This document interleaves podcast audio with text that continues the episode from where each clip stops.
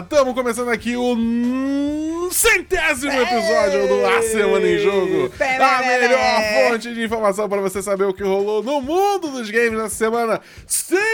Chegamos ao centésimo episódio. Hoje é dia de festa, é uma data especial. Eu tô muito feliz de estar aqui com a mesa completa, incluindo eu, o seu host, Bernardo Abu, mas, não obstante, também temos Davi do Bacon, Olá! o Felipe Lins e o Caio Nogueira também. É nóis! Cara, são nove e meia da noite, mas a energia tá lá em cima. Porque, novamente, ah, mesmo? é o centésimo episódio. E aí você pode estar se perguntando, o que, que vai ter nesse centésimo episódio? Eu tive derrame. O que, que vai ter nesse centésimo episódio?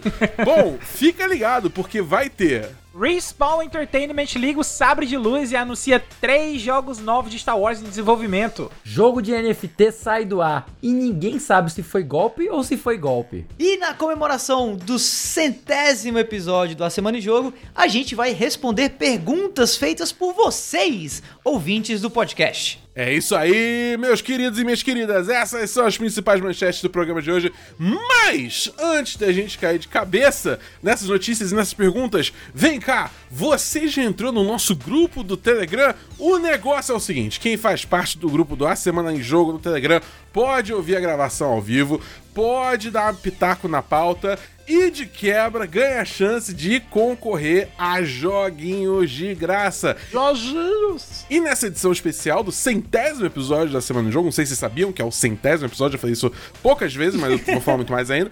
É, o O pessoal episódio também... 100. Isso. É, o pessoal mandou perguntas pra gente que a gente vai responder no nosso segundo glopo, glopo bloco. e, cara, tá difícil hoje, cara. Parecendo Gravar um é cara. é, cara, é, gravar, gravar 9 e meia é minha criptonita, aparentemente, né? Vou já pegar minha cerveja. Mas aí, então, a gente teve, vai ter o pessoal colaborando aí, participando da Semana em Jogo. Então, se você quiser também participar de futuros episódios, futuros gincanos que a gente fizer, entra aí no t.me barra ASJ Amigos e vem fazer parte do nosso grupo com os melhores amigos do A Semana em Jogo. Repetindo, o link é t.me barra ASJ Amigos. Tendo feito o jabá desse episódio, meus queridos, o que vocês fizeram nessa centésima semana do A Semana em Jogo? Começando É, pelo. Davi. Tem semanas, né? Recapitulem aí da primeira semana até hoje. Uma pequena retrospectiva. né? Exatamente. De podcast que, a gente começou com gravação presencial antes, É, antes da É pandemia. verdade, é verdade. A gente Exatamente. começou, é verdade, a gente começou gravando aqui em casa, né, no estúdio particular, não exatamente um estúdio, né, mas uma mesinha de som aqui. Nós quatro sentindo assim o cheiro de cada um aqui, olhando. Quatro? É, nós três, na verdade, perdão. Porque, É, tipo, o Dabu, o Dabu entrou Dabu depois. tava- tava no coração da gente. Éramos nós Eu fui três. importado. Era, exatamente, era só nós três aqui gravando, um olhando pra cara do outro, sorrindo, apontando, batendo o dedo na cara do outro, dizendo que o outro era feio e essas coisas assim, sabe? E jogando Smash. Jogando Jogando Smash, Smash. isso. O importante era jogar o Smash antes e depois. É. Bom, falando aí dessas semanas de celebração, né, aqui do nosso centésimo episódio do A Semana em Jogo, foi também uma semana de celebração pra mim, porque nesse finzinho de férias eu ainda tô com uma, uma semaninha aqui antes de começar de volta o trabalho. Começaram a surgir alguns joginhos bacanas aí, que logo logo eu vou rapaz. estar eu vou estar, vou estar falando um pouquinho mais aí para vocês. E também, né, no dia de hoje, né, na- de gravação desse podcast, tá saindo também o Pokémon Arceus, né, o Legends Arceus, ou Arceus, né, pra quem, né, disser aí o, né, o nome ou outro do, do mesmo Pokémon, que enfim... E que eu peguei pra jogar e tô achando bem legal, tô curtindo bastante. Então, assim, não precisou chegar o carnaval, mas agora o ano começou. Tem lançamento bacana, tem joguinho bom, tô feliz. Tamo gravando aqui, centésimo episódio, mais feliz ainda. Então a semana foi boa, muito boa. E a sua, Caio? Cara, minha semana também foi muito boa, cara. Massa. Muito boa mesmo. Eu, a minha equipe de Fórmula 1 do Motorsport Manager, eu, tô, eu subi duas categorias. É, eu tomei minha terceira dose. Olha Ó, aí. Então, olha, olha aí que maravilha. Tá Delícia. balangado já? Tô, tô aqui já com o braço doído aqui, mas estamos gravando porque é nós, né? aqui. Eu queria saber até se eu posso beber cerveja, porque eu tomei a, a vacina Eu diria hoje. Eu não que sei se eu não, posso beber. cara. também eu diria, diria que, que não. não. E, e se eu fosse Ah, a pessoa então- lá na coisa, eu diria com certeza não. É, é porque assim, eu não tenho certeza, mas o meu, meu, meu knee-jerk reaction, como é que eu traduzo knee-jerk? É tipo... Ah, meu, tua opinião. Não, não, eu quero o escroto mesmo, tipo, a forma tosca. Ah, knee jerk, é tua, tua opinião de. Minha virada de joelho? É, é, tua virada de joelho, exatamente. É, minha Joelho- reação de virada de joelho. É, tua reação de virada de joelho, exatamente. Minha reação de virada de joelho é que não poderia, entendeu? Enfim, e em termos de jogos, essa semana foi bem focada também no meu Nintendo Switch. Boa. Além do Motorsport Manager, eu joguei muito é, o outro joguinho, um outro joguinho lá que tem que eu peguei, que é o Super Mario Odyssey, né? Junto Olha com o aí. É. Aí mas- sim. E, pois é, a gente já. A gente tá jogando algumas coisinhas juntos, né? Ele joga com o Mario, eu jogo com o Cap. E às vezes a gente troca, É porque ele isso. quer jogar com o Cap também. Bom demais. E hoje eu também peguei o Pokémon Legends Arceus, né? Arceus, eu gosto Ó de fã, Arceus fã, mesmo. o fã. Ah, é, eu não tava tão empolgado com o jogo. Eu achei que ele seria bem pior do que o que ele está. Ele tá bem legal, tá? Mas ele não vale o preço. Ele não vale o preço. É, É, era é, verdade seja dita, ele é um jogo legal, mas ele não vale o preço. Olha aí. E assim, e é jogo da Nintendo, a gente sabe que não vai ter promoção, então durmam com essa aí, com essa dúvida, se vocês compram ou não. É, tá? eu vou Porque pegar é a um, opinião de vocês. Eu vou pegar um Agora- saldão da lojas americanas aí um dia, quem Agora, sabe. deixa eu pegar uma pessoa que não tem dúvida de que não vai jogar esse jogo, que é o Felipe, cara. Como é que foi sua semana, cara? Cara, minha semana, ela foi bem tranquila, né? Teve só uma, uma coisinha agora que eu tirei a, a minha barba. eu vi as fotos no Instagram Agora são- tocando Love by Grace da Lara Fábio. Melhor estilo laços de família, enquanto a Camila raspava o cabelo. É, O Lee tá com uma carinha de bebê, cara. Né, tá cara? doido. Ele ficou 10 anos mais novo. Tá, tá Todo uma mundo diz isso. cara. Pra Eu- quem não sabe qual é a música, aquela assim, ó. I said I didn't come here to leave you. Olha ele mandando ao vivo, cara. Didn't come here to Quem sabe faz é? ao vivo, Quem cara. sabe faz ao vivo. I didn't É isso come aí. Here believing Live we never everything away. from me. Essa música é bonita pra caramba. É, a- a Semana em Música é, é em um Música. oferecimento de... A semana em música, cara. Olha aí, olha as ideias. Olha A as música em ideias. jogo, a música em jogo. a música e jogo. Enfim, eu também comecei a jogar o Pokémon Arceu Valença e. Eita! Eu tô gostando, é uma fórmula bem diferente. Só o Dabu que tá de fora. Só o Dabu que tá de Graças a fora. Deus. Tá maluco pagar 300 reais nesse jogo, cara. Melhor do que Pokémon Snap. E, enfim. É, é. o podcast. Outra Cancela, cancela, cancela, o podcast. Cancela o Que, podcast. que ofensa podcast. gratuita, que ofensa gratuita. é outra Cancela, cancela, cancela, cancela. E eu também e- experimentei jogar hoje, no dia, na data desta gravação, eu comecei a jogar o 12 Minutes, que, para minha surpresa, não demora 12 minutos pra finalizar. Olha. Podia, né? Olha. Podia. Podia, podia. Já não aguento mais, socorro. Mas é isso, ele tem. Eu descobri que tem uns sete finais pra ele, alguma coisa assim. 13. 13? Nossa, não sabia disso. Ah, na, É, são os muitos. achievements só falam de 7, mas tudo bem. Eu acho que são três, eu não tenho certeza. Cara, é os porque, tipo assim, achievements- tem, tem versões diferentes do mesmo final. Você pode chegar no mesmo final fazendo coisas diferentes que vai dar o mesmo ah, final. não, não, mas final, Daí final tem mesmo, gente que ponto conta em final, segundo só final. são sete. Inclusive tem sete é, achievements, parece que você faz um pra cada um. Mas é isso, eu, eu não, não sou caçador de troféu. Eu só quero acabar esse jogo, sabe? Tipo, não aguento mais, eu não sei nem o que, que tem que fazer. Se eu tenho que, sei lá, terminar o jogo vivo, se eu tenho que fugir e deixar minha, minha esposa pra lá, eu, tipo, não sei exatamente o que ele quer que eu faça. Mas enfim. É, Eu é, te dou os bisus depois. Pode deixar, é, pode deixar. depois Pode deixar. eu, eu, eu tô É, a gente conversa, a gente eu tô conversa. querendo jogar É. pra poder ouvir aquele cast que vocês gravaram com a Mass Effect, que eu ainda não ouvi, eu fiquei de fora. E eu ainda quero ouvir, mas antes eu quero jogar o jogo pra entender o que- as referências que vocês falam. Mas, fora isso, ah, antes de perguntar sobre a sua semana, meu querido Tabu, é, a gente deixou de fora da pauta, tá? Porque a gente hoje é um comemorativo. Dois rumores que, como são rumores, a gente não, não tem muito o que comentar, afinal, rumor é rumor, né? É verdade. Um deles é. Ah, melhor do que ninguém. Por favor, você, meu querido Abu, traga quais são esses rumores e depois nos diga como foi essa semana, né? Bom, o primeiro rumor é que a Microsoft, a princípio, tá fazendo um Monster Hunter próprio dela. Um Monster Hunter-like, E- né? um Monster Hunter-like, exatamente.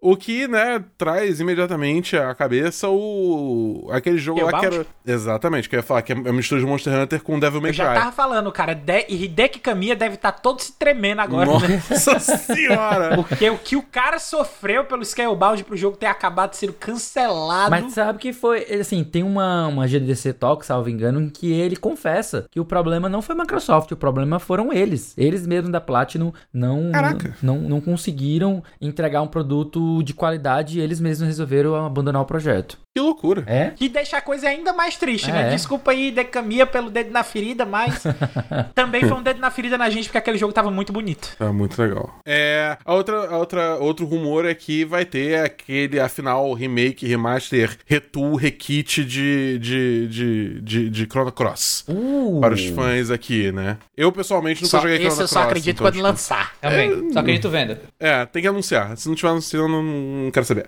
Mas enfim, Não, nem anúncio, nem anúncio. Só acredito quando lançar que tiver assim, ó, pra vender. Entendi, entendi, entendi. Bom, é, a minha semana, ela teve algumas coisinhas. Primeiro que essa semana lançou a Biken no Guilty Gear Strive. E eu tô começando a pegar ela pra jogar. Ela é um tanto diferente, Uhum. é, mas eu tô, eu tô me divertindo muito. É, eu acho muito, tipo, a estética dela, do sentido que ela é uma samurai de um braço só e, tipo, sem um olho. E, porra, é muito foda. Eu acho ela muito irada, sempre achei ela muito irada. Só que, tipo, cara, eles, to- todo jogo eles aumentam o busto dela e eu fico, tipo, cara, por quê, cara? Para com isso. Ah, tá mas ligado? é, isso, é, isso aí é normal. Cara, The King não, of Fighters tem a Mai, cara. cara, mas tá chegando Mai, nível- Do 94 ao KOF 3, ao KOF 14, eles aumentaram o tamanho do peito da Mai confessando Ah, que estavam fazendo isso o tempo inteiro. Sei lá, mas é tipo, chega uma hora que você fica tipo, cara, não, né? Enfim. O, Ah, o vai ponto ver os é, sprites da Mai no KOF 13, o peito dela é maior que a cabeça. O ponto é, a gameplay dela tá bem legal, eu tô curtindo bastante. E, enfim, eu, eu, tô, eu, tô, eu tô me divertindo aprendendo uma personagem nova, que antes eu só jogava de Giovanna, essencialmente, né? Uhum. Mas enfim. E outro jogo que eu tô jogando também é o Nobody Saves the World, que. Bom jogo. É, eu trouxe. Tá Cara, no eu, Game Pass, né? tá no Game Pass, só que no caso eu comprei, porque ele é tipo 40 reais ou 50 reais, alguma coisa nessa faixa aí, 40, 50. É, e, cara, eu tô me divertindo muito com esse jogo. Ele é um jogo assim. A história dele, honestamente, foda-se, tá ligado? É, tipo, você não vai jogar esse jogo pela história, embora ele tenha um humorzinho legal. A parada dele é que, tipo assim, você tem esse personagem que ele se transforma em vários outros personagens e você tem que ir jogando com esses personagens pra desbloquear mais personagens ainda. Entendeu? Então, tipo, é uma coisa assim que você tá sempre. Você sempre tem uma missãozinha ali pra fazer com personagens diferentes pra ir meio que degustando o que o jogo tem a oferecer. E isso vai abrindo o jogo cada vez mais. Então você entra nesse loop, entendeu? Que é meio viciante. Porque o combate é muito legal. É do mesmo pessoal que fez o Guacamole, entendeu? Então o jogo é muito bem polido. Então, cara, eu, eu, eu, sinceramente, eu tô amando esse jogo. É, eu já esperava, eu me diverti bastante, mesmo assim ele ainda tá me surpreendendo. É, eu ainda tô um pouco longe de fechar ele, mas é, mas eu acho que, tipo, ainda mais, tipo, estando no Game Pass e custando essa, essa faixa de 40, 50 reais, acho que super vale a pena, assim, pro que ele oferece, entendeu? Mas o que vale a pena também pro que ele oferece é o primeiro bloco de notícias da semana em jogo. Vamos nessa.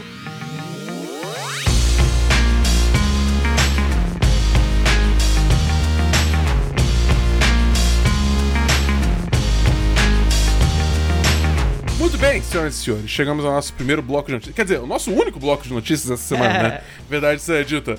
É, E começamos com uma notícia que me animou bastante, é, vindo da IGN Brasil, escrito pela IGN Cat. É isso mesmo? Que é três jogos de Star Wars estão em desenvolvimento pela Respawn. Segundo a matéria, a EA está longe de encerrar os trabalhos com o universo Star Wars. A publisher está, neste momento, trabalhando em três novos games de Star Wars, todos eles supervisionados pela desenvolvedora Respawn Entertainment. É, pra quem não lembra, isso é só adicionando. Pra quem não lembra, Respawn é quem faz Apex Legends, quem fez o Jedi Fallen Order, quem fazia Titanfall, e pelo jeito abandonou a franquia e foda-se, né? Mas, enfim, continuando a matéria aqui, dentre os games de Star Wars supervisionados pela Respawn está a continuação de Star Wars Jedi Fallen Order, nenhum, surpresa para absolutamente ninguém, um FPS e um jogo de estratégia. Nenhuma data de lançamento foi divulgada para os títulos. O novo jogo da série Star Wars Jedi será dirigido mais uma vez por Stig Asmussen, que também liderou o desenvolvimento de God of War 3. A continuação de Jedi Fallen Order terá mais dois jogos de Star Wars como companhia, ambos ainda sem nome oficial. Um deles será um shooter em primeira pessoa, comandado por P Peter Hirschman, que tem longo histórico de trabalho com a Lucasfilm e co-criou Medal of Honor. O outro jogo será de estratégia, desenvolvido por desenvolvido pela Beat Reactor, estúdio recente composto por veteranos da Firaxis Games que trabalharam com a franquia XCOM. A Beat Reactor trabalhará junto com a Respawn no novo projeto. Galera, pelo jeito esse negócio da EA tá prestes aí de perder a, a exclusividade de jogo Star Wars. Acendeu, acendeu um fogo, assim, né?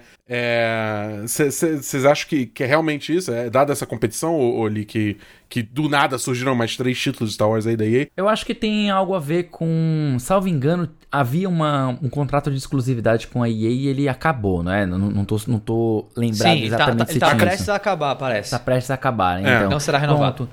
E, e o, Salvo o engano, lance- também já anunciaram jogos que não são da EA. Pois é, e não, já tem anunciado, inclusive É, tem o da Quantic Dreams. já tem jogo, é, Isso, tem então. o da Quantic Dreams também e tal. Então eles estão anunciados, mas ainda não estão lançados, acho que por conta em virtude desse contrato. Eu acho interessante quando você faz um contrato de exclusividade, quando você vai ah, aproveitar essa franquia de diversas maneiras. É, a gente pode citar sempre a Sony de como ela aproveita o Homem-Aranha de diversas maneiras. Desde o PlayStation 1, ela sempre aproveitou a franquia do Homem-Aranha, fez filmes, ela fez jogos e ela utilizou isso muito bem, soube capitalizar e por isso ela ainda mantém eh, de maneira saudável a franquia, né? Apesar de que a Marvel adoraria ter de volta os direitos, mas são bem- estão bem caros hoje em dia, né? Para ela recomprar. Isso se a Sony quiser vender, né? De qualquer maneira, aí eu acho que a EA dormiu no ponto, né? Ela sempre teve nas mãos uma franquia poderosíssima que é o, o, o, o Star Wars. E apesar dela ter feito alguns jogos muito bacanas dentro da franquia, quando a Disney comprou e resolveu mexer no cânone, eu acho que meio que afetou muito a Electronic Arts. Eu não sei até que ponto ela estava interessada em prosseguir, em fazer jogos novos. Eu sei que para todos os efeitos, o Fallen Order foi um é, excelente jogo, né? Muita gente que fazia tempo que não via um bom jogo, um bom jogo, né? De, de, de, Star Wars, gostou dele. Ah, os anterior a ele tinha sido Battlefront, Battlefront 2, salvo engano. Não, não- Sim. não- Isso. E O Battlefront Isso. 2, 2. o Battlefront 2, 2, né? O segundo Battlefront 2, né? Porque a gente teve uma trilogia inicial, né? O Battlefront 1, 2 e 3. E depois teve... Não teve 3. Não teve Não 3. teve, né? É, foi Só Battlefront dois. 1, Battlefront Pronto. 2, depois Battlefront DICE 1, Battlefront Dice DICE 2. Exato, pronto. E daí eu acho que ela deixou a peteca cair, né? Ela deixou o jogo ficar morrendo, né? Morrendo na mão de cheats e tudo mais. Não sei se É, ela foi teve- o melhor exemplo de, de, de coisa. Mas é bom a gente ver que vai ter outros estúdios, ah, pessoas com ideias diferentes e empresas com propostas diferentes. E você, Kai, você comprou aí, tá, tá vendido nessas ideias propostas aí de, de, de jogos de Star Wars? Você tá hypado? Vai pegar os três, vai pegar dois, vai pegar um, vai pegar nenhum? Vai, quer mandar a EA pro inferno? Como é que você tá aí com esses jogos? Cara, é, eu gosto muito de Star Wars e eu quero mandar a EA pro inferno. Então, ah, como faz? É, aí aí Mas- você, tem que, você tem que achar uma, uma conciliação ainda da sua cabeça, cara. não Meteu tem como te essa? ajudar, não. Então, Meteu essa? então, é, como é que tá a- a- as questões? É, embora eu queira mandar muito a EA pro inferno, a- eu gosto muito do que a Respawn fez com o Star Wars Battlefront 2 ao final do lançamento do jogo, porque é máxima do jogo da EA, lança o jogo cagado e, e vai ajeitando o jogo aí de acordo com o que ele vai vivendo. Então, no começo, Star Wars Battlefront 2 era bem ruim, bem ruim, bem ruim mesmo. E não era só a questão de campanha, que era fácil demais, porque ninguém. A máxima de que os Stormtroopers não te acertavam um tiro era muito real. Né, dentro do- da campanha do, do, do, do Battlefront 2 e também porque a conexão era muito ruim. Tem é, até um, um vídeo que eu recomendo, caso vocês não conheçam. É, tem um vídeo do, do Videogame Dunk que fala muito, muito bem sobre os problemas de Star Wars Battlefront 2. Inclusive, chegou ao cúmulo de ter uma box que você abria a box e quando você abria a box ele te dava uma vitória do jogo. LOL. É, é- é que você abria e, tipo assim, é- é- é- era um artefato do jogo que você abria e você instantaneamente ganhava a partida. Eu soube era, disso. era bem ridículo. Bem ridículo. Então, ah, foi legal ver a forma que a Respawn corrigiu isso e colocou as coisas do Star Wars Battlefront 2 que ela alinhou. E, aliás, a DICE, né, que fez isso. E a Respawn, com Jedi Fallen Order, ela já fez um trabalho maravilhoso. Ma- Foi primoroso o, o- o trabalho que ela fez a respeito disso, né? Então, dentro dessa, dessa dessa visão que a gente tem hoje, eu acho que concorrência é a melhor coisa pro capitalismo. Então, ter mais gente desenvolvendo coisas de Star Wars vai ser algo bem interessante. Embora, dos que foram anunciados que não seja da EA, o único que realmente tem a minha atenção é o da Quantic Dream, porque a Ubisoft eu não consigo mais prestar atenção nos jogos que ela anuncia. O, e o que eu menos tenho, tenho vontade de ver é o da Quantic Dreams. Davi, Oi. o negócio é o seguinte. A gente já teve três filmes aí de Star Wars. A gente teve a série do Mandaloriano, duas temporadas. A gente teve, tá aí tendo a temporada de Boba Fett, tem a série da Soca anunciada, mais uma penca de outras. A gente tem o jogo da Ubisoft, o jogo da Quantic Dream, o remake de Knights of the Old Republic. Tem esses três jogos da EA vindo agora. Série do Obi-Wan chegando. Série do. Obi-Wan chegando, obrigado. Estamos chegando num ponto de saturação de Star Wars? Ah, não. Não, eu acho que não. Eu acho que não. Eu acho que Star Wars, assim, é... para qualquer outra propriedade intelectual, eu diria sim pra isso. Mas existem algumas propriedades intelectuais, como Star Wars, como Pokémon, por exemplo, que não satura, né? Mario, é, né? Mario Bros, né? é Outra propriedade intelectual. Não, pô, pô, mas é, na minha Eu tô, opinião, isso. eu tô de sacanagem, eu tô de sacanagem. Só porque É. eu realmente tô saturado, mas eu, eu, eu, Mas, entendo- eu acho que não- eu acho que não satura- o seu ponto. É. Satura pra mim, entendeu? Mas não satura pro público em geral. Tô falando pro Exatamente. público Sim, em geral. é, é por isso É. que eu falei, eu tava, eu tava só enchendo o saco. Sempre É, tem pro novas crianças nascendo aí, começando, Isso, conhecendo isso, e isso. tal. É, exato. Então eu acho que tem muito isso. Assim, eu acho que inclusive essas, pro- essas produções que estão saindo agora da Disney Plus, por exemplo, pra mim reforçam bastante isso, assim, porque o Mandaloriano eu amei, apesar de ter odiado os filmes da, da última franquia, mas eu tenho certeza, da última trilogia. Mas eu tenho certeza que deve ter muita gente amado os filmes da última trilogia e não, tem, não gostaram tanto assim do, do Mandaloriano, porque voltou um pouco às raízes do Star Wars e focou em alguns personagens que talvez, né, ah, não agradem tanto essa nova geração de fãs de Star Wars. Não sei. Então eu acho que Star Wars tem essa vantagem de ser gigante, né, e tal. Então eu acredito que não vai saturar, não. Agora, o que eu acho que pode saturar alguma coisa aí nesse esquema é o saco dos desenvolvedores da Respawn, assim. Eu, eu, eu fico, eu fiquei muito preocupado, na verdade, com essa notícia, porque a gente já tá meio que cansado de saber da relação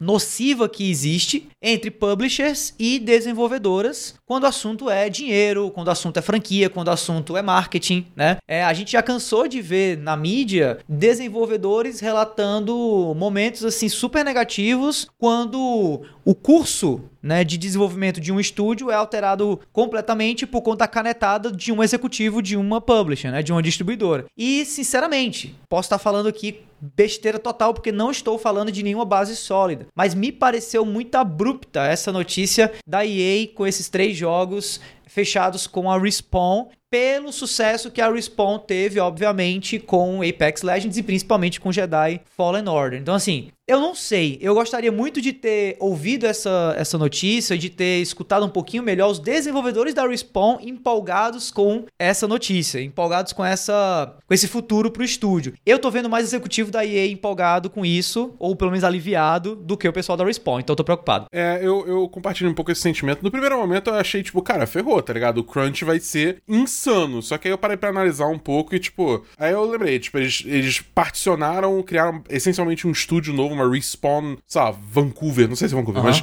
nova. É, pra, pra focar exclusivamente em Apex Legends. E a Respawn Prime, digamos assim, Sim. ela tá com esses dois projetos e, bem ou mal, o RTS, que não é bem RTS, é mais um XCOM de Star Wars, vai ficar com essa Bit Reactor e eles só vão meio que supervisionar, se- servir como, tipo, um, um, um homem do meio ali entre a publisher e a, e a Bit Reactor, entendeu? Então, ao se eu tivesse que chutar, o que tá acontecendo é: Apex Legends vai continuar com esse estúdio secundário da Respawn.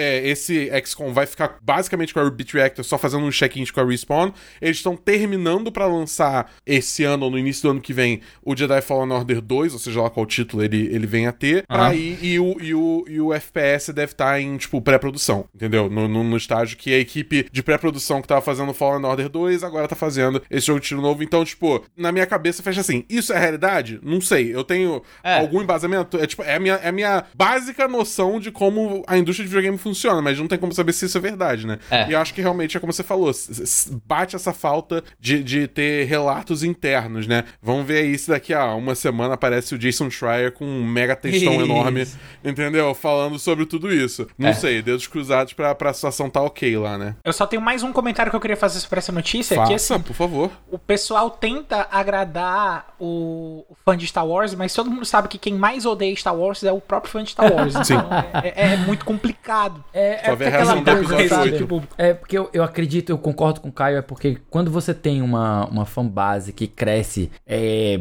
curtindo e, e, tipo assim, sendo muito detalhista, sabe? Tipo assim, cada nova adição eles vão valorizando. Quando você passa a fazer mudanças que contrariam o que já tinha vindo anterior, isso gera muito, muito atrito com o pessoal que é mais conservador. E aí vocês sabem como existe todo tipo de conservador. Pois é. Mas a real é que a coisa não tá bonita é pro pessoal de NFT, porque, segundo a nossa segunda matéria aqui, surpreendendo ninguém, jogo NFT CryptoCars quebra e jogadores e investidores ficam no prejuízo. Matéria da Game Lodge, escrita pelo Arthur Taitson. Eu espero ter pronunciado certo, se eu não pronunciei, peço perdão. É, segundo a matéria, uma das grandes tendências dos games hoje em dia e vendido por muitos como futuro da indústria, os jogos NFT vêm fazendo sucesso e atraindo muitos jogadores e investidores pela promessa de ganhos fáceis. Mas como nem tudo que reluz. Caralho. Desculpa. Mas como nem tudo que reluz é ouro, vez ou outra, alguns desses jogos passam por alguma quebra e deixam milhares de jogadores no prejuízo. Chegou a vez do CryptoCars de fazer parte dessa estatística. Apontado por muitos como um dos mais promissores jogos NFT do mercado, o ativo Secar, que é a, é a, é a hash da token, né? Sofreu uma queda vertiginosa em seu valor, sendo cotada atualmente por 0,1 centavos de dólar. Isso porque, segundo afirmam os jogadores, os desenvolvedores do jogo aplicaram a manobra conhecida como rug pull, é, puxada de tapete em português. Essa manobra é comum no mercado de criptoativos. Ocorre quando os desenvolvedores de determinado projeto simplesmente fogem com os criptoativos, forçando uma queda vertiginosa do seu valor, inevitavelmente levando a uma quebra e prejuízo dos investidores.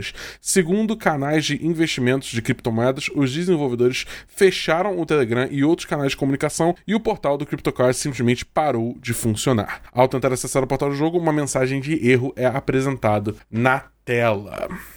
É, olha, a gente teve uma conversa um pouco sobre isso antes da gravação já, né? Então eu queria até começar pelo Davi, porque eu, eu, eu sinto que o resto da mesa tem uma opinião muito uníssona sobre esse assunto e o Davi tem uma, tem uma visão um pouquinho, um pouquinho diferenciada. Eu queria ouvir dele primeiro. Não, cara, assim, na verdade, é, a, a- a opinião que, que eu dei, que eu tenho a respeito desse assunto, ela, ela só é menos. Não sei, acho que ela é menos. menos radical, sabe, sobre o que é o mercado de NFTs e principalmente sobre como a mídia hoje em dia está abordando esse assunto, sabe? Eu acho que é É importante. menos demonizada, né? Eu É, diria. então, radical, assim, no sentido é, é, é agressivo, é, exagerado, Entendi, entendeu? É. Eu acho que assim, a gente precisa sim é, trazer o máximo de informação possível a respeito desse, desse mercado, desse mundo, até para jogar luz nele, né? E não, não digo necessariamente ajudar, mas dar informações suficientes para pessoas que querem se informar, que querem saber, que querem, quem sabe até entrar nesse mundo e se dar bem e tudo mais.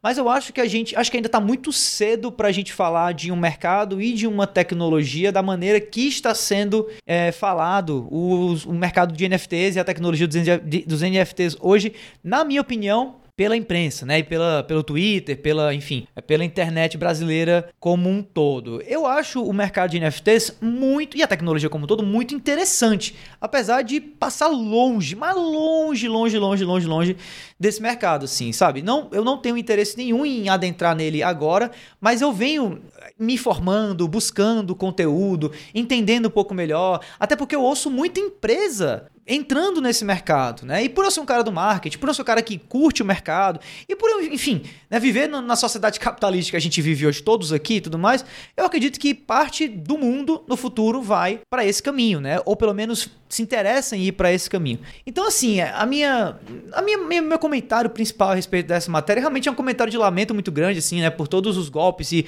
e problemáticas que estão surgindo desse mercado. Gostaria muito que as coisas fossem diferentes, mas eu Gostaria de lembrar também a todos que lá atrás, no começo né, da internet como um todo e de todo tipo de, ah, de nova tecnologia que surge, você sempre vai ter uma onda de especulação, uma onda de risco, uma onda de gente sendo enganada, uma onda de oportunistas assim muito grande no começo para depois a coisa se estabilizar. E eu acredito que o mercado de NFTs e a tecnologia dos NFTs está passando por esse período. Muita gente vai perder dinheiro, muita gente vai enriquecer em cima de, de, de trouxa ou de gente mal informada, digamos assim, mas no fim do dia eu gostaria de, de lembrar a todos, até porque eu sempre tento me lembrar disso, para poder me manter são dentro dessa história, que tecnologias e mercados não têm intenção. Né? Pessoas têm intenção. E pessoas vêm e vão. E eu acho que tá muito cedo pra gente demonizar todo mundo que tá nesse meio dos NFTs hoje em dia, como eu vejo, infelizmente, muita gente fazendo. Eu vejo senta- sensatez, eu vejo parcimônia. Que homem. Muito obrigado. Muito obrigado. Eli, já que você se manifestou, a próxima pergunta vai pra você. Você, como nosso advogado residente aqui, é, eu, eu, eu tenho que fazer essa pergunta tipo, a gente Advogato. ver. advogado. Meu Para, Deus! velho, meu Deus de tirar a barba, é assim que ele vai ser vir agora. Advogado. Não, não, Felipe não. Socorro, polícia! Li, o negócio é o seguinte: a gente vê aí nesse mercado de, de NFTs, né, que existe muito esse risco, né, de você ter projetos que são golpes ou, enfim, acabam virando golpes por um motivo ou por outro. É... Então, tipo, é muito uma- um velho oeste, uma terra sem lei. Você vê algum caminho, assim, que possa seguir pra ter, pra ter- sei lá, legislar isso aí, pra ser alguma coisa mais segura?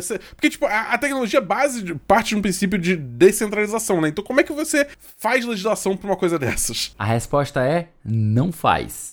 Putz, A única Putz. coisa que poderia ser legislado e assim, entre aspas, seria a proibição de empresas dentro de um país, por exemplo, eh, aceitarem pagamentos e transações em criptomoedas, como a, a Rússia atualmente está tentando fazer e banir todas as criptomoedas porque ela considera algo difícil de regulamentar, algo difícil de você ter esse controle. Então, essa falta de controle, ela é repudiada totalmente por todas as, inst- as instituições, né? E o pessoal que é crypto bro, né, que é entusiasta de criptomoeda, justamente encontra valor nessa ojeriza das instituições tradicionais. Só que aí é que ele acaba se lascando, porque você ter um investimento que você não pode realizar, você não pode liquidar ele, transformar em dinheiro, às vezes é um problema que você não pode utilizar. Mas a gente ainda vai ver isso ah, durante a próxima década, todo dia a gente ainda vai ver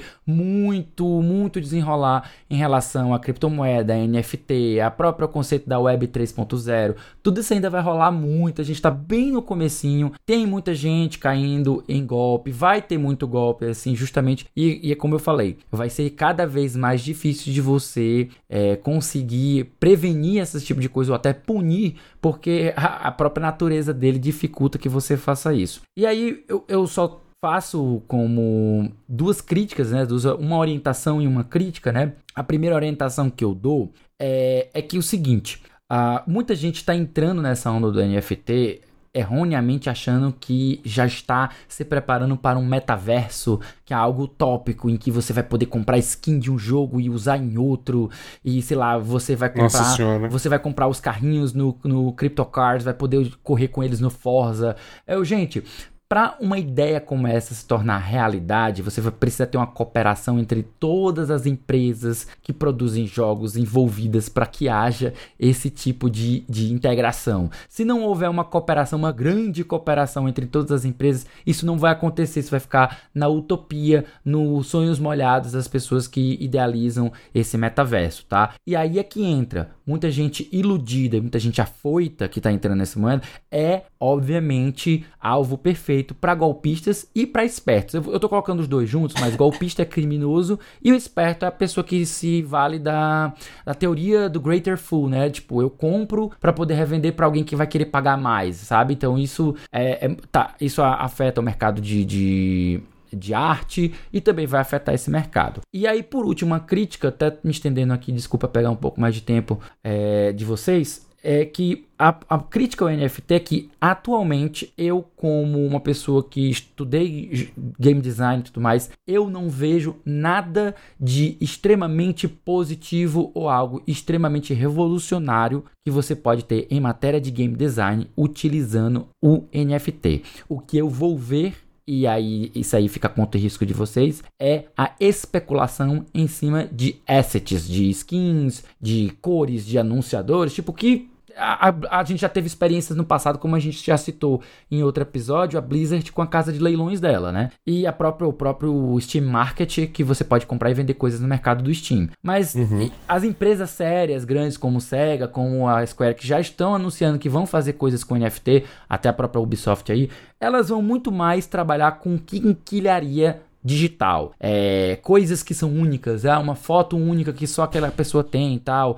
E você ter essa, aquela sensação de um item que só eu tenho e mais ninguém. São essas besteirinhas, tá certo? Então eu só enxergo essa possibilidade de afetar como você joga um jogo de maneira positiva, eu não vejo. Caio, você é, acha que o mercado tradicional de jogos, vamos falar assim, vai ver essa, essas, essa instabilidade no mercado de, de games cripto e vai talvez ter, ter trepidar nessa, nessa, nesse abraço da, da indústria, do, do, da, da prática, digamos assim. Eu não só acho que vai, como eu acho que já tá acontecendo, né? Uhum. Inclusive, é, eu tava tendo uma discussão no Twitter com um youtuber que eu gosto de acompanhar, chamado Renato Cavaleira. Não sei se vocês, mas o cara é é, é, um roteirista muito bom do YouTube. Um abraço é, pro Renato. Eu tava discutindo com ele que é, o, o, pessoal tá indo com muita ganância nesse negócio do NFT, desesperado para ganhar dinheiro e não tá pensando na possibilidade de fazer algo que seja realmente bacana e interessante para quem joga o jogo. Verdade. Né?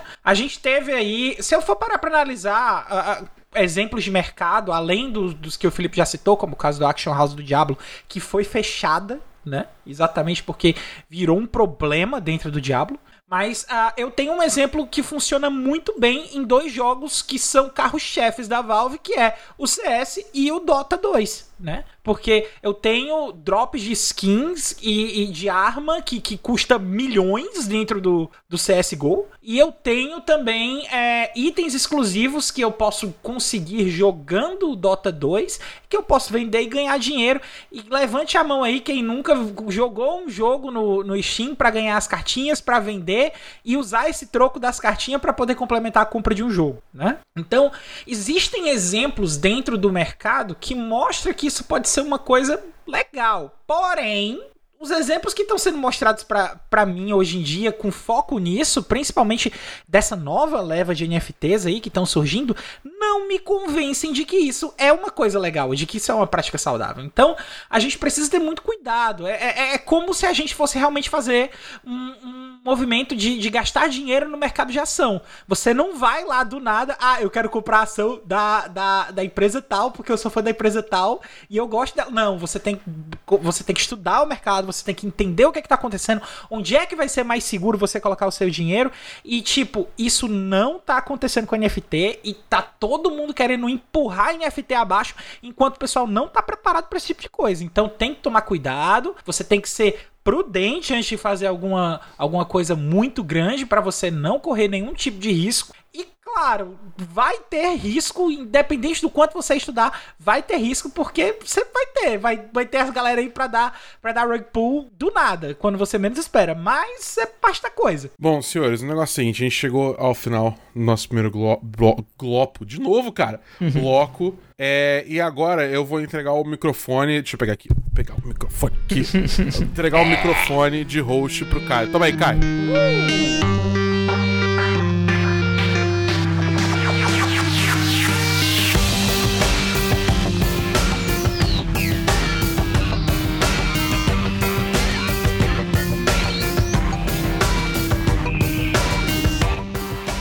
Para esse segundo bloco aqui, que agora é talvez o, o bloco mais pitoresco desse episódio, a, ouse dizer essa palavra. Não sei nem se eu tô aplicando a palavra de, de forma certa. Por favor, Felipe, me corrija se eu estiver aplicando ah, tá aplicando, tá aplicando. Porém... é o nosso bloco do EMA, do episódio 100, que é o Ask Me Anything, pergunte qualquer coisa. Então, deixa eu explicar o que é que aconteceu. Ao longo das últimas semanas, a gente tem pedido para que os nossos ouvintes, você aí que tá ouvindo a gente, a galera do grupo, todo mundo, me enviem perguntas pra gente, seja por áudio, seja escrito, seja por sinal de fumaça, seja por, por código Morse, seja, enfim, de qualquer forma, certo? Porque a gente está se propondo a pegar essas perguntas e responder é, e responder o máximo possível. Ah, Caio, vai responder todas? Infelizmente não, porque não vai dar tempo. Mas é, a gente tem algumas perguntas aqui em que a gente vai fazer uma mecânica é, para que essas perguntas sejam geradas, né? Eu vou rodar aqui um random number generator, tá? Em cima do número de perguntas que a gente tem. E tem perguntas que são relacionadas a todos os membros do cast, tem perguntas que são relacionadas a membros específicos, tem perguntas que são relacionadas a pessoas que não são diretamente aqui no podcast, que eu já dei uma olhada nas perguntas, tá? Mas a gente vai tentar responder o máximo possível aqui delas, ok? Então, uh, vamos lá para a primeira pergunta. Hum. A pergunta é: quando é que o Dabu vem pra Fortaleza? Opa, tem que explicar aí bem direitinho pros ouvintes toda essa história. sim, viu? É, Aí vamos sim. contextualiza É aí um direitinho. milhão, pergunta de um milhão e meio. Gente, ouvintes Cara. queridos do podcast, pra quem não sabe, eu, Felipe e o Caio, nós somos de Fortaleza, né? Seu sotaque não entregou, mas enfim. E o Dabu não, o Dabu é do Rio, né? E aí nós intimamos o Dabu todo episódio. Ao final de todo episódio, o Dabu assina uma intimação nossa exigindo que ele venha a Fortaleza em algum dado momento. A gente não vai pro Rio porque o Rio tá quente demais.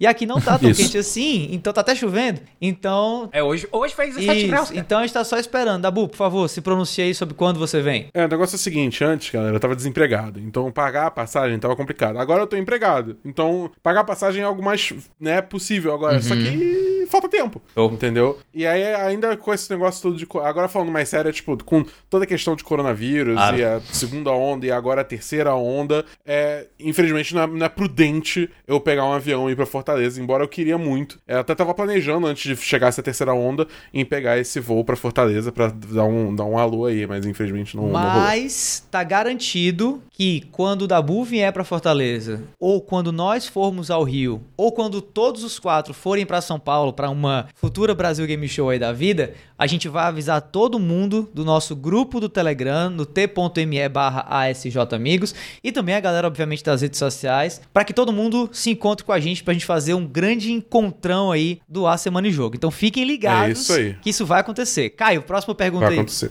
Vamos lá, vamos lá. Próxima pergunta aqui é, é pergunta de ouvinte do grupo, tá? É, é, eu, acho, eu acho que. Aliás, eu não vou dizer o nome da pessoa. Gostaria de saber se vocês acham que o Spartacus vai vir como um pacote de entretenimento digital com filmes, animes e jogos para poder gerar valor de produto para Sony que já está atrás em relação à Microsoft com o seu Game Pass. Vamos explicar o que é, que o Spartacus aí antes, né? Boa, boa. É, então vamos lá, Felipe. Explica aí pra gente o que é o Cara, o Spartacus. Spartacus, ninguém sabe exatamente o que, que ele é neste exato momento. Perguntou logo pro cara que é contra rumor, homem. Pelo amor de Deus. Então, calma, vamos lá. Felipe, o que é que é... Não, Felipe, não, não, não. explica o, O- que é, que é o Spartacus. Spartacus é uma puta mentira. Tipo, não existe. Mas vocês E o fucking terminar, vai. calma aí, cara. Olha, É uma mentira do Deep A State, tá é, ligado? a Pode, verdade é, a verdade, eu tô mandando a real. A verdade é, ninguém sabe até agora o que que é o Spartacus. O Nem o Jim rumor- Ryan sabe, cara. O- cara, o Felipe perdeu, o Felipe perdeu a oportunidade legítima de falar Spartacus foi um gladiador que liderou Ah, meu Deus uma revolta na época do Império É aquele Romano. filme, Spartacus, não, série, né? Vai. É, enfim, ninguém sabe exatamente o que, que é ele, porque ele ainda não foi anunciado. É um rumor de que a Sony está é, preparando um grande acordo com o Supremo e tudo. É, não, mas é brincadeira. Nossa, do céu, vai. um grande, um grande projeto para rivalizar com o Game Pass, em que ela aproveitaria a estrutura do- da PS Now que ela tem no atual momento e ela iria fazer uma espécie de Netflix dela mesmo também com os jogos antigos dela PS1, PS2, PS3, PS4 e PS5, além de outros jogos aí que ela resolva colocar nesse catálogo, né? Mais ou menos como funciona no Game Pass. Mas isso é rumor. Nós não sabemos porque ainda não foi de fato anunciado. certo, então agora a gente vai partir da premissa que o rumor é real, Certo. tá? E o que é que vocês acham aí desse pacotão all inclusive aí com anime, porque a Sony, se eu não me engano, a Sony é dona da Animation. Funimation, Isso. E, e da Crunchyroll. E, e da Crunchyroll Crunchyroll. também. Né? Então, incluir filme, anime, jogo, série, ah, Homem-Aranha, sei lá, vou- vou- o que- o que mais for da Sony Eu, eu tudo no posso responder essa, eu vou dar real. Eu não acho que vai ter nada disso, sinceramente, assim. Eu, Eu acho, também acho que não. É, eu acho que o Project Spartacus aí, se chegar a existir mesmo, de fato, vai ser uma resposta mais direta ao Game Pass. Então, assim, vai envolver realmente jogos, um, um plano de assinatura, com alguma oferta de jogos é, que podem ser feitos download, né? Jogos baixáveis, digamos assim, dentro de um catálogo e tudo. Mas eu acho que vai, vai ficar por isso mesmo e não vai ser nada que vá fazer a meu ver, tá? Uma pessoa que esteja indecisa entre o Xbox e o PlayStation, olhar para a proposta de valor do PlayStation e dizer: agora sim, porque não tem como o Game Pass sozinho bater esse Spartacus mais os exclusivos da Sony, entendeu? Então eu acho que é isso, É. assim. Eu acho que é de novo, mais uma vez, assim. É muito oba-oba em cima de algo que a mídia gosta, gosta de fazer alarde, a gente na, na, na internet gosta de ficar fazendo esse mimimi de PlayStation contra Sony, mas até agora, até agora, Pera, quê? PlayStation contra a Microsoft, perdão. Mas que, desculpa, mas que até agora não se provou como algo verídico, assim. Acho que assim que a Sony anunciar, a gente vai ter, obviamente, uma noção mais clara do poder possível aí desse Project Spartacus. Mas até agora eu tô achando muito mais, tipo assim, balela do que qualquer outra coisa. É, eu acho que, tipo, o maior diferencial do Project... Tipo, o maior diferencial, mas o, o ponto-chave que vai dizer se o Project Spartacus vai vingar ou não é se os exclusivos da Sony vão estar disponíveis day one no, no, no serviço, entendeu? É, é basicamente isso. Porque aí ela, ela legitimamente tem uma coisa que o Xbox Game Pass não tem, que são os exclusivos da Sony, que no geral tem se mostrado ser os jogos, eu falo isso entre muitas aspas, superiores, entendeu? Tipo, é, então acho que esse vai ser o grande diferencial, ver se a Sony tá disposta a botar esses jogos day one dentro do serviço de assinatura dela. É, eu acho que inclusive. Não, eu, eu iria in- inclusive eh, citar que talvez seja um dos. São dois pontos chaves para tornar ele competitivo. Um é o preço que isso vai sair para os nossos Ah, é? bolsos, né? Porque ele não pode ser muito superior ao Game Pass.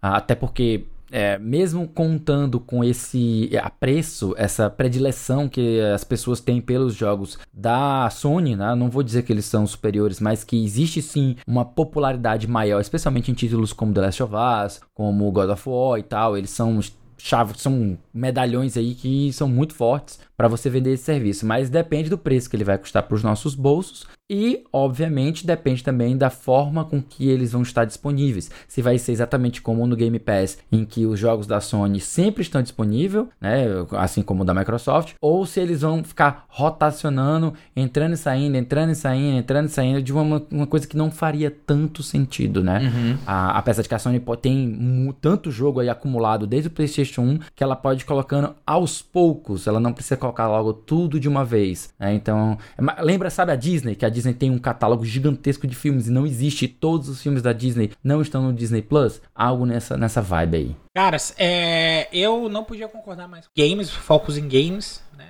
Vai, pode ser que tenha uma coisa ou outra sim, mas eu acho que não é um foco ao primeiro momento também. Então, vamos lá para a próxima pergunta. É, a próxima pergunta é um pouquinho confusa, mas eu acho que dá pra entender se eu, se eu ler devagar o suficiente, que é qual o game que fez vocês perceberem que gostariam de produzir conteúdo sobre videogame? Eu respondo logo. É, não foi um jogo necessariamente, mas eu sentia muita, a, a- muita necessidade de conversar sobre videogame com outras pessoas, né? Através de, um, de uma mídia, de um canal, né? No caso aí, num podcast, é, tratando sobre questões que eu não ouvia as pessoas ao meu redor conversando sobre. Sabe? E que eu nem ouvia também, aí não é, não é necessariamente uma crítica, talvez uma mera cutucada que, que seja, mas. E que eu não ouvia os podcasts que, que eu escutava aqui no Brasil falando sobre também. Assim, a real é essa. Assim, eu vi.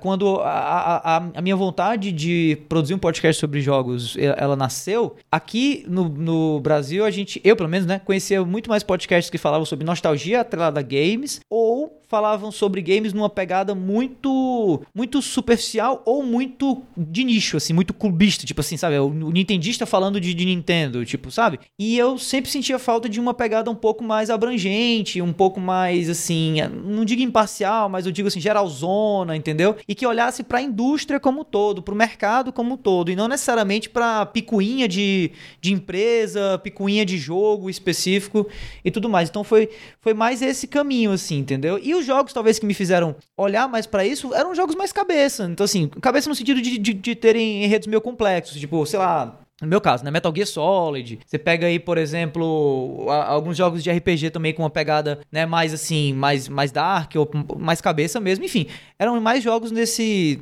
dessa pegada aí, digamos. É, pra mim foi especificamente Halo 3, porque foi realmente quando eu comecei a mexer com produção de conteúdo pela primeira vez, fazendo machinimas. Uhum. Dentro, usando Olha a que legal. ferramenta de, de Ford pra criar mapas, né, cenários pros, pros filmes que eu fazia. Né? Chamar de filme é foda, mas é tipo, pros conteúdos que eu fazia e também é, é, é fazer. usar o modo teatro pra usar ângulo de câmera e tentar fazer uma coisa mais cinemática, assim, embora não seja, tipo, uma coisa tão analítica quanto foi eventualmente né, o 1010 e é o A Semana em Jogo, é, o, o, o, o Halo foi meu, meu primeiro dedinho na água, assim, em realmente pegar alguma coisa e tentar, tipo, produzir um conteúdo até mesmo autoral. Tinha, tinha vídeo que eu fazia, tipo, roteiro dramático, ficou uma merda, mas é, é, é, era, foi um primeiro passo, entendeu? E foi aí que eu comecei a pegar esse gosto por editar vídeo e tentar pensar como é que conteúdo funciona e tal, e enfim, foi, foi, foi em Halo Halo 3 em. Halo 3 lançou em 2007, né? Mas eu diria que isso aí foi por volta de 2008. Eu tinha uns 15 anos aí, vai, por aí. Uhum. foi, foi por aí.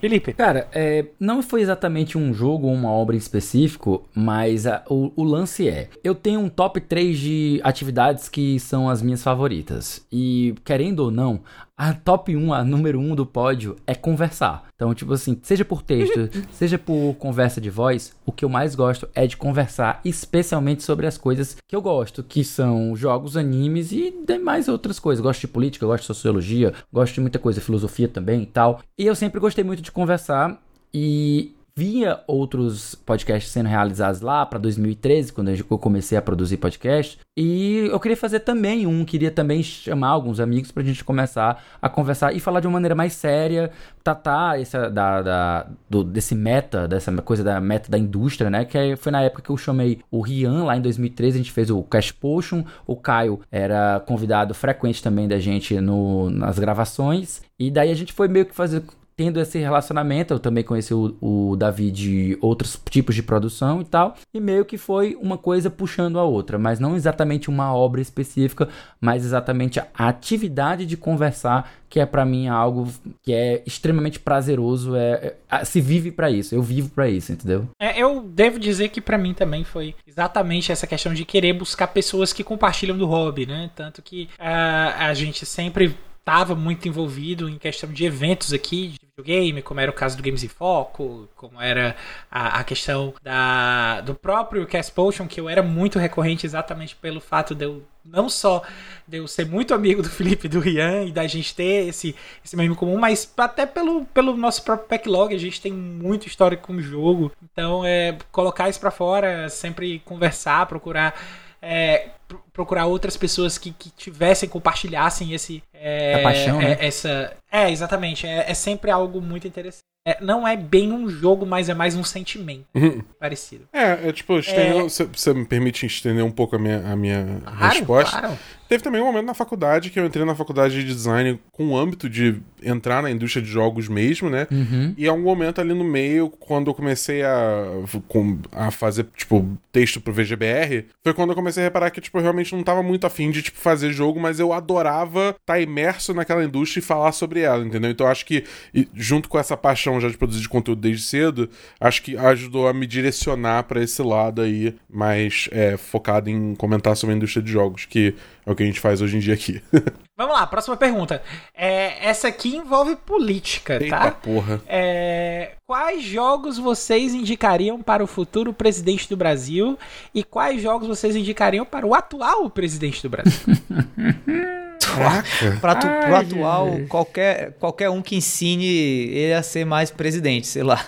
Ou a sair logo para fazer outra coisa da vida dele. É, pro futuro presidente, cara. Porra, mano, dá, dá, pro, dá, pro, dá pro Bill Label jogar o Papers, Please, cara. Pronto, Papers, Please. Please. é, é capaz de ele ter umas ideias meio tortas, cara. É capaz de ele se inspirar. É verdade, é entendeu? é verdade. É, não, não aborta, aborta, aborta, aborta. Não dá ideia pra doido, não, bicho. É, isso, aborta, aborta. Eu, eu, eu, colocava, eu colocaria ele pra jogar This War of Mine, Pronto. cara. Puta merda. Qualquer jogo de administração, Nossa, bota aí, sabe, é, os, os The Sims, é, SimCity. colocar isso. Pois é, algo eu, assim. Eu colocaria. Cara, SimCity. Eu colocaria pro atual é, Humankind, o Civilization, o SimCity, o City Skylines, alguma coisa de Nossa, gerenciamento pra ver se ele aprende um como é que funciona Baby mode disso. É. Mas vou te falar, você botar ele pra jogar direto Civilization, pelo amor de Deus, tem que dar um. Tem não, que dar uma, é, tem que é ser um baby mode. Um... Tem que ser um. É, cara, não clone... pega um moleque de 7 anos e bota no ensino médio é, direto, tá ligado? Não é assim que funciona. Pois é, começa com Clash of Clans, é... que ele entende mais só de clã e tal, e vai, vai subindo aí, entendeu?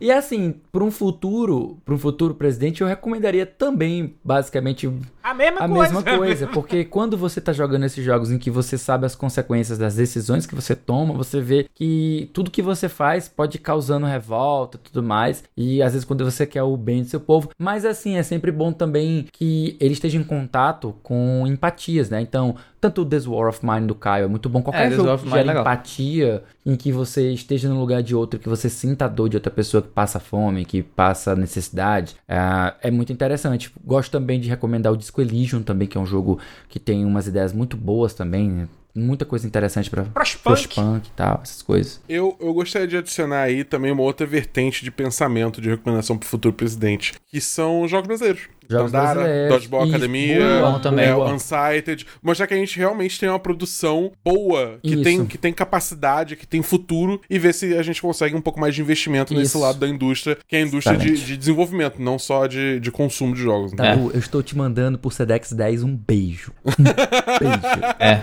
Vamos lá, próxima pergunta aqui. O que vocês imaginam que seria o ideal para uma franquia GTA? Seria um GTA 6 ou um spin-off? É GTA. Qual cidade do mundo seria ideal pro jogo e só não vale falar Los Angeles? Cara, eu queria, na moral, eu queria um GTA no Rio de Janeiro, cara. Eu acho que ia ser massa. Pronto. Assim, Eu também acho. a resposta real é que eu Nem queria, sou enviesado. eu queria que o ideal fosse que a franquia morresse, mas Que isso!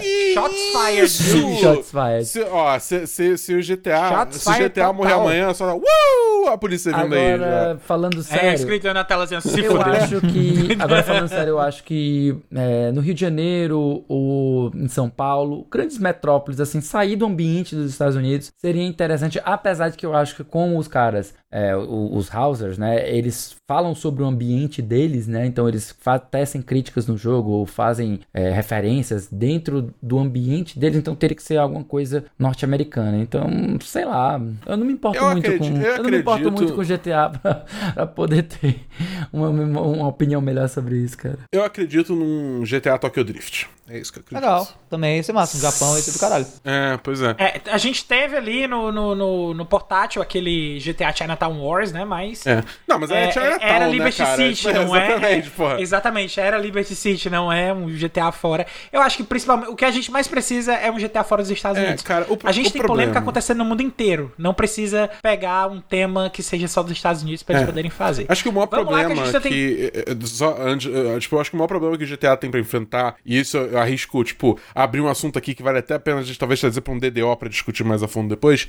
é, é o que, que eles fazem com o GTA Online, entendeu? Eles vão só resetar tu- to- tudo que os jogadores investiram, os milhões e milhões e bilhões e bilhões e trilhões de dólares que eles investiram naquele jogo só vai ser deletado quando passar pro GTA 6. Eu, eu acho, eu acho que isso não vai rolar bem, entendeu? Então, eu, eu, eu tô muito curioso pra ver o que, que GTA faz daqui pra frente, porque eu simplesmente não acho que é só tipo, ah, vamos começar todo mundo do zero, porque tem muito investimento de dinheiro ali pra eles fazerem isso. Então, é, eu acho que tem esse problema aí com o GTA fazer alguma coisa que não seja San Andreas, entendeu? Pra você que não teve a sua pergunta lida, tá? A- a- infelizmente a gente só vai ter tempo de ler mais uma pergunta. É, para você que não teve a sua pergunta lida, a gente vai ver alguma dinâmica, alguma forma de tentar responder essas outras perguntas que ainda não foram respondidas, tá? A gente vai discutir aqui internamente em reunião. E a gente publica alguma coisa dentro do grupo pra poder responder essas outras perguntas que não foram lidas, aproveita- tá? aproveitando Mas a gente tem aí tempo que- pra mais uma. Aproveitando aí que se você quiser, a gente tem essas outras perguntas que a gente vai responder fora essa que o cara tá mencionando. E a gente pode dissipar, né? E responder tudo dentro do nosso grupo do Telegram. Então, aproveitando que tem muita gente que escuta a gente que não tá no grupo, entre aí agora. t.me barra É Amigos. Grupinho do Telegram, show de bola. Então vamos lá. Última pergunta aqui do nosso AMA, da nossa sessão de AMA do episódio 100. O que vocês acham que um bom podcast de jogos precisa ter? Eu queria começar um podcast, mas não sei nem por onde começar. Sou muito fã do trabalho de vocês. Que lindo, cara. Emocionante. Massa. Eu fiquei. Ganhei a noite, cara. É, obrigado aí, pessoa, pessoa avulsa, mas que, que- que realmente.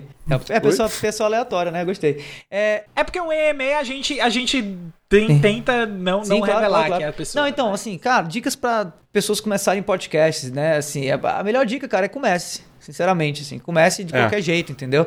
Começa no celular, começa no computador, começa sem microfone, começa sem nada, sabe? Começa pensando, não tem nada, não tem nem celular, coisa que eu duvido muito, né? Senão não estaria nem conseguindo mandar essa, essa, essa pergunta. Mas começa pensando no que você gostaria de falar sobre se você tivesse um podcast, né? O lance é começar mesmo, assim, acima de qualquer coisa. E aí, depois que você começar a começar, né, a coisa a rodar, a, a dica que eu acho que eu dou pra todo mundo e, e que eu, é, é, assim, é, é, é o maior aprendizado que eu tirei até agora desses anos de podcast, é que você precisa se apaixonar pelo processo, sabe? Sim. Você não pode se apaixonar É verdade. mais pelo produto final do que pelo processo. Você não pode ficar esperando o produto final ser o momento alto do seu dia com aquele, ou do, né, ou do, do projeto todo com aquele podcast. A parte mais interessante, a parte mais bacana, mais gostosa tem que ser o ato de gravar o podcast ou editar o podcast, se você for o cara que for editar também e tudo, porque senão ele não vai pra frente. Podcast depende de constância, podcast depende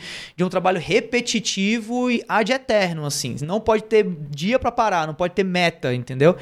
E, se, e para você ter essa cabeça, você tem que se apaixonar pelo processo, senão não dá. Assim, eu já vi incontáveis podcasts de pessoas próximas e outros que eu escuto por aí acabando exatamente por esse motivo, porque a pessoa não se apaixonou pelo processo. Ela não gostava de gravar, gostava de produzir, gostava de editar. Esse é o problema. É, o, o- a minha dica, assim, é não se cobre tanto no início. Porque, tipo, cara, ninguém sabe, ninguém nasce sabendo traquejo de podcast, de, enfim, de qualquer mídia, né? Seja vídeo, áudio, enfim.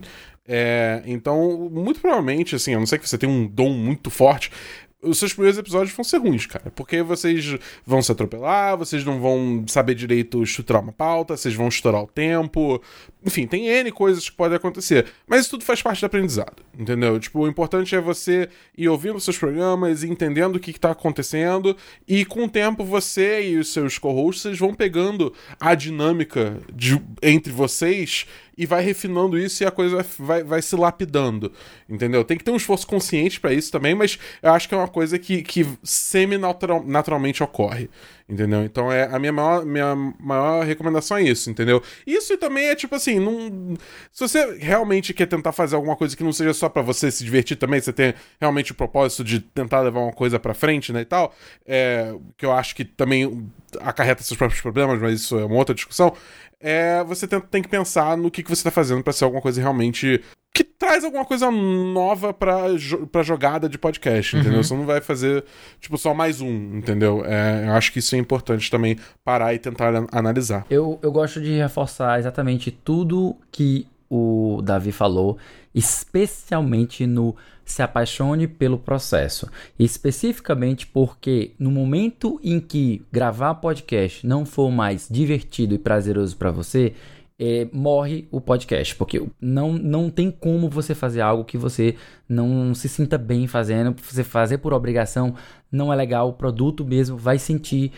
É, e, e, e para se você quiser fórmula, não existe. Não existe fórmula de show, de, de, de programa que você possa fazer que você vai é, ter um sucesso, alguma coisa. Muita gente vive se perguntando isso. Tá aí o, o Casimiro, que hoje é um, um fruto de análises e muita gente querendo entender como ele se tornou aquilo ali e tal, que ele quebrou diversos paradigmas. Ih, mané. Tanto porque os paradigmas estão aí para serem quebrados, como também para reforçar que eles não são fórmulas do sucesso. Eles são apenas algumas dicas de como melhorar a sua qualidade, mas nada que garanta sucesso. Então, quando você se apaixona pelo processo, quando você se permite ser criativo, experimentar coisas diferentes, falar, é, criar quadros, é, chamar amigos e, e você se divertir com isso, você se sentir bem com isso, a sua vivência, a sua bagagem já é algo que se te faz bem você falar, vai ter alguém que vai gostar de ouvir e daí já tem um motivo para o seu podcast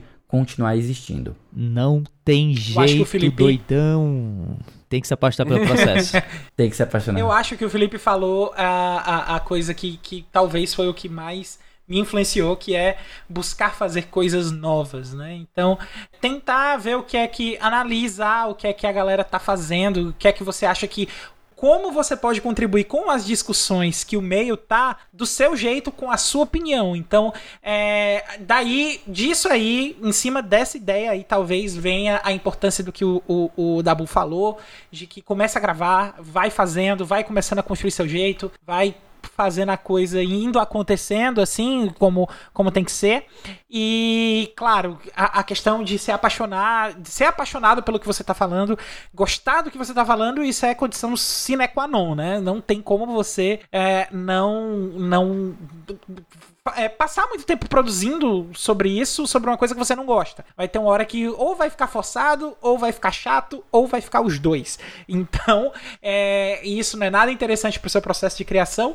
Porém, se você gostar da coisa, se você achar que tá legal, eu acho que todo esforço é válido e todo esforço vai lhe levar para uma condição em que você vai gostar no final, ou, ou vai, se não gostar logo do começo e já ver ponto de melhoria, você vai gostar no final do processo todo e vai ficar ainda mais apaixonado e vai querer participar cada vez mais. E, e vai ser uma bola de neve e você nunca mais vai parar de gravar podcast da sua vida. É. E falando de nunca mais parar de gravar esses, essas perguntas aqui do e-mail, foi agora pro nosso passado e nós estamos de olho no futuro. Então me diga aqui, meu querido Opa. Davi, é- o que é que eu faço aqui pra saber o que é que vai ser lançado na semana que vem? É cara? muito simples, meu querido Caio. Basta você ficar ligado na lista com os lançamentos da semana que a gente aqui do A Semana em Jogo preparou pra você. É isso aí.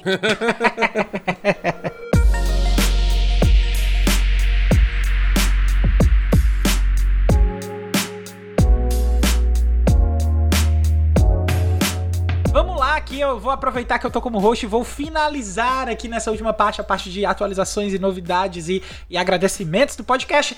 Vamos aqui para nossa lista de lançamentos da semana, onde a gente tem só dois lançamentos que a gente gostaria de ressaltar. O primeiro deles é o Remastered aí do Life is Strange, né? Que é a coleção lá dos jogos em Remastered. Esse compilado aí do 1 e 1,5 em Remastered, né? Porque o Before Storm fica ali entre o 1 e o 2, então é, tem essa questão aí do, do jogo. Lembrando que Life is Strange é um jogo point-click de decisões e que sempre vai ter alguma coisa sobrenatural. É bem bacana pra quem gosta, pra quem quer ter uma reflexão também. É, Life is Strange normalmente sempre aborda alguns temas que são importantes pra reflexão dentro da questão de sociedade. E essa versão remasterizada especificamente vai estar sendo lançada pra PlayStation 4, PC, Google Stadia, Xbox One e a versão do Nintendo Switch vai chegar futuramente porque ela foi adiada. Posso e aí, mandar é, esse lançamento rapidinho? Pode mandar. O, o Life Strange Before the Storm, na real, é uma prequel ao Life Strange. Tanto que o nome então é Before the é Storm. o 0.5. Isso, é o 0.5 isso, e o 1. Isso, é. Tá? Então é isso, tá? Life is Strange sendo lançado no dia 1 de fevereiro. E aí, no dia 4 de fevereiro, a gente tem Dying Light 2 Stay Human, que é Finalmente! aquele jogo de tiro em primeira pessoa com parkour, com zumbi, o, o negócio todo que a gente já tá acostumado a ver em Dying Light, aquela coisa bonita de, de matar zumbi no estilo e, e fazer parkour e, e dar tiro de cabeça para baixo. É, é, é isso aí. Vai estar sendo lançado para PlayStation 5, PlayStation 4, PC. Xbox Series, Xbox One e a versão de Nintendo Switch também vai chegar, só que ela também foi adiada. Diferente do Life is Strange, que é a versão do Nintendo Switch ainda não tem uma previsão de ser lançada, Dying Light 2 tem uma previsão sim para a versão do Nintendo Switch, que é dentro dos quarter 2 e 3 do ano. Ou seja, no segundo ou terceiro quarto do ano, a gente tem aí, então, entre é, hum, abril até agosto, mais ou menos aí por aí, tá? Então a, a gente tem esses, é, esse spam aí pro lançamento do Dying Light 2 no Nintendo Switch. E além dos jogos dessa semana, esse quarteto da semana em jogo tem mais um monte de conteúdo para você ficar ligado. Toda sexta-feira tem episódio novo do Vale a Pena Jogar com o nosso queridão, o Davi do Bacon, trazendo uma review de jogo que ele acabou de zerar. De segunda a sexta você pode acompanhar o Bernardo Dabu, o arroba BE Dabu, na Twitch a partir das 18 horas pra jogar aquele Destiny gostoso junto com ele, além de vários outros joginhos também. Se você curtiu, acessa lá twitch.tv Dabu. E lá no Spotify você encontra um monte de conteúdo produzido pela galera do Cast Potion, o podcast com aquele já conhecido papo catedrático sobre videogames.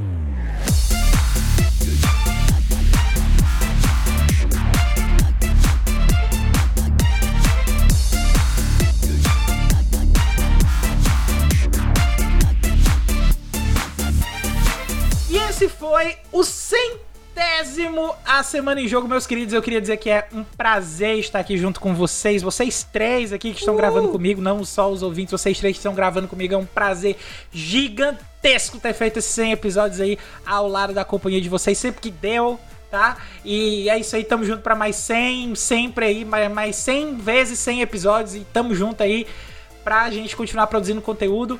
E você, ouvinte agora, se você ouviu até aqui todos esses 100 episódios, muito, mas muito obrigado mesmo, tá? E se você gostou desse episódio aqui, assina aí o feed do cast, fica ligado que semana que vem tem mais. Antes da gente encerrar, a gente deixa aqui também o nosso muito obrigado à galera da IGN Brasil e do Jovem Nerd pelas notícias que a gente leu aqui no primeiro bloco dessa edição. Deixamos aqui também o convite aí, mais uma vez, t.me barra Amigos todo mundo entrando lá, porque as perguntas que a gente não teve tempo de responder aqui, a gente vai responder lá no grupo, a gente vai deixar texto, vai mandar voz, a gente vai pensar numa forma. Mas não se preocupem que todas as perguntas vão ser respondidas, tá? A gente agradece também ao André, André Mesquita lá do Setor 7, que também tá sempre aqui com a gente, sempre que falta alguém, o André sempre se prontifica para estar aqui. Eu vou dar um spoiler, ele tá no grupo da pauta, então é, ele é o membro que, que, que, que ainda não foi, mas já tá quase no processo, uhum. tá? A Thay também, a Thay Spia, queria dar um abraço gigante na Thay, mas como a gente tá longe, tem a questão do Covid, então Thay, por favor, sinta-se muito abraçada, eu te juro que eu vou te mandar mais GIF da Hayley depois aí pra gente compartilhar é, essas imagens dessa maravilhosa, tá? Todos os convidados que a gente participou, que já fizeram parte aqui dos 100 episódios, sejam eles só por voz, sejam eles aqui conversando com a gente, sejam eles lá no, no depois das 11, a galera que gravou com a gente os episódios especiais. Então, todo para todo mundo que participou da semana em jogo de qualquer forma assim, que seja as meninas que cuidam das nossas redes sociais também, é, Lili, Nanda, muito obrigado aí por todo mundo, muito obrigado mesmo, tá? E para finalizar aqui as nossas redes sociais de praxe, Dabu? Você me encontra no Twitter, na Twitch, no TikTok e no Instagram como arroba BEDabu. Davi! É, você me encontra no Instagram e no Twitter no arroba Davidobacon. Felipe Lins. Você me encontra no Twitter, no Twitch você me encontra também na Alvanista como o Felipe Lee. Olha aí. Olha aí. E eu, Caio Nogueira, você me encontra no arroba foi o Caio no Twitter. Tô organizando meu perfil no Alvanista, tá? Eu ainda não vou dar o link agora porque ainda tá sendo recriado o meu perfil. Mas é isso aí, vocês também vão me encontrar lá daqui a pouco. No mais é isso, pessoal. Meu nome é Caio Rima, não tem, a gente se vê na semana que vem, galera. Tchau, tchau. Valeu!